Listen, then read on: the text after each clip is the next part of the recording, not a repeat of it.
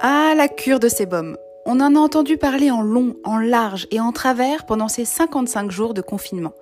Laisser les cheveux baignés dans leur propre sébum est-il un coup de folie ou un coup de génie absolu? C'est la question que vous m'avez le plus souvent posée ces derniers temps. Et j'y réponds aujourd'hui dans ce troisième épisode d'Ok Babillage. Ok Babillage, c'est un podcast beauté pratique qui répond en 5 minutes à une question d'un follower de mon compte Instagram Babillage. Ah au fait, j'ai créé un compte Instagram dédié au podcast sur lequel je compte partager plein de contenus beauté. Suivez-moi là-bas, ça s'appelle Ok Babillage, tout simplement. Pour en revenir à l'utilité de notre fameuse cure de sébum, je vous propose de nous pencher d'abord sur le pourquoi du comment. L'objectif serait de sortir enfin de l'infernal engrenage, que dis-je, de l'horripilant cercle vicieux qui pousse les cheveux à regresser plus rapidement. En gros, si je résume, plus on se laverait les cheveux, plus ils deviendraient gras, et donc plus on serait tenté de les laver à nouveau sans espacer les shampoings, rendant à nouveau notre chevelure plus grasse. Si je comprends bien Babillage, à force de trop solliciter le cuir chevelu, voire même de l'agresser, on entretiendrait une potentielle séborrhée réactionnelle? Bah, c'est en tout cas ce qu'expliquent les aficionadas de la cure de sébum.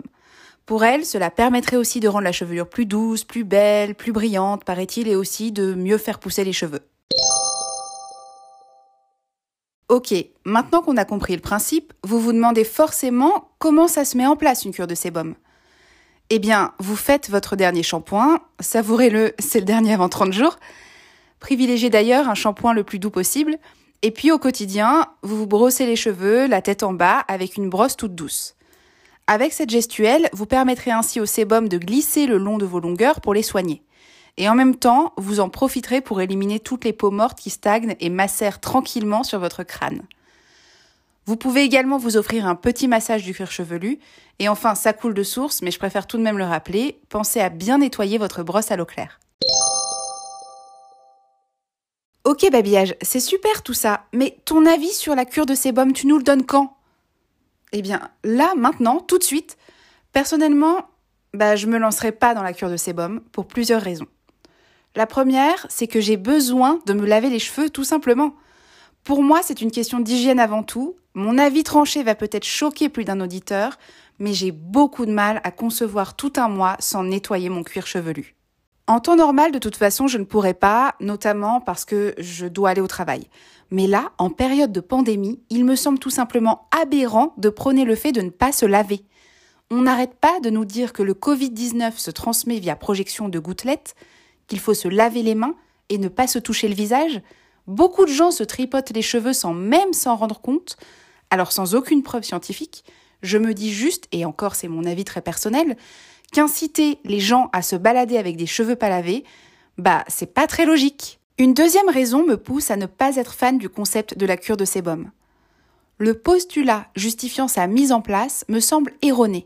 Le sébum a une réelle utilité puisqu'il est produit naturellement par les glandes sébacées pour protéger le cuir chevelu des agressions extérieures. Vouloir l'éliminer à tout prix est donc pour moi contre nature, et surtout, on sait que sa production varie d'une personne à l'autre. Il me semble vraiment donc très délicat de la recommander systématiquement à n'importe qui via Internet. Vous ne le savez peut-être pas, mais la production de sébum est notamment influencée par les hormones, et d'autres facteurs peuvent jouer, comme votre niveau de stress, un shampoing qui n'est pas bien adapté, voire même l'hérédité. Ah, et quand je parlais de recommander la cure de sébum à n'importe qui, sachez qu'il y a également des contre-indications. Mais ça, personne n'en parle. Si vous souffrez de dermite séboréique, la cure de sébum est vraiment à proscrire. Tout simplement car vous risqueriez de créer un terrain propice à la malaisésia, qui est une levure qui adore se développer sur la peau riche en sébum. Bref, tout ça pour dire que si vous n'êtes pas sujette à quelconque problème de peau et que l'envie d'une cure de sébum vous prend, bah pourquoi pas? Mais je suis persuadée que vous aurez beaucoup plus à gagner à utiliser un shampoing particulièrement adapté à votre cuir chevelu tout en espaçant les shampoings.